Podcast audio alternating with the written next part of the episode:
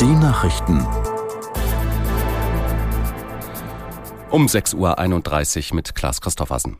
Die Europäische Union hat sich nach zähen Verhandlungen auf Regeln für den Einsatz künstlicher Intelligenz geeinigt. Jetzt fehlt nur noch die endgültige Zustimmung von EU-Parlament und Mitgliedstaaten. Aus Brüssel Katrin Schmidt.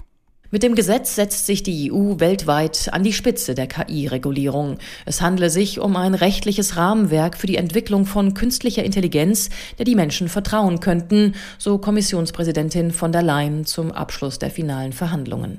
KI-Anwendungen zur Gesichtserkennung sollen künftig in engen Grenzen möglich sein, so das Ergebnis. Bei unmittelbar bevorstehender Gefährdung von Leib und Leben oder einem Terroranschlag sowie zur Identifizierung von konkreten Verdächtigen bei schweren Straftaten. Straftaten. Umstritten war auch die Regulierung von großen KI-Basismodellen, etwa hinter Systemen wie ChatGPT. Sie sollen künftig in zwei Risikoklassen unterteilt werden. Besonders wirkmächtige Modelle sollen besondere Verpflichtungen bekommen hinsichtlich der Informationsweitergabe, der Dokumentation von Trainingsdaten und der Risikoanalyse. Mit einer Rede von Bundeskanzler Scholz startet der SPD-Parteitag heute in den zweiten Tag. Mit Spannung wird erwartet, was er zur Haushaltskrise und zur Zusammenarbeit in der Ampelkoalition sagen wird. Aus der Nachrichtenredaktion Thomas Kuhlmann. Zwei Jahre Kanzler, doch statt auf dem Parteitag Erfolge der Ampel aufzuzählen, muss Scholz Stellung beziehen zum Streit in der Ampel und dem Umfragetief der SPD. 14 Prozent zuletzt im ARD-Deutschland-Trend. Der Empfang für den Kanzler gestern war freundlich. Es gab keine offene Kritik. Ob es die heute nach seiner Rede geben wird, ist allerdings offen. Nach der Scholz-Rede geht es auf dem Parteitag heute dann um Außenpolitik und um das Thema Migration. Hier könnte es längere Diskussionen geben, denn Teile der SPD sind nicht einverstanden mit der geplanten Verschärfung der Asylregeln. Im Nahostkonflikt wird es vorerst keine Waffenruhe geben. Ein entsprechender Resolutionsentwurf ist im Sicherheitsrat am Veto der USA gescheitert. Aus New York Charlotte Voss. 13 Mitglieder des Sicherheitsrates stimmten für die Resolution. Die Briten als Vetomacht enthielten sich.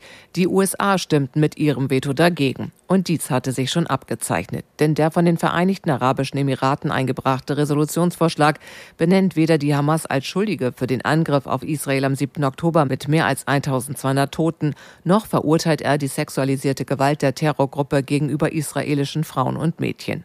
Zudem geht Washington davon aus, dass die Hamas eine dauerhafte Waffenruhe nutzen würde, um sich wieder neu aufzustellen. Nach Angaben des ukrainischen Generalstabs bleibt die militärische Lage an den östlichen und südlichen Abschnitten der Front schwierig. Allein gestern gab es demnach 77 Gefechte. Die russische Luftwaffe habe zudem 27 Marschflugkörper eingesetzt.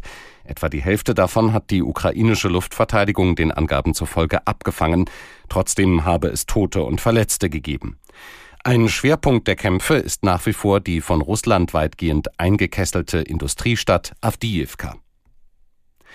Als Reaktion auf die schlechten Ergebnisse bei der jüngsten PISA-Studie schlägt Bundesbildungsministerin Stark-Watzinger vor, das Grundgesetz zu ändern.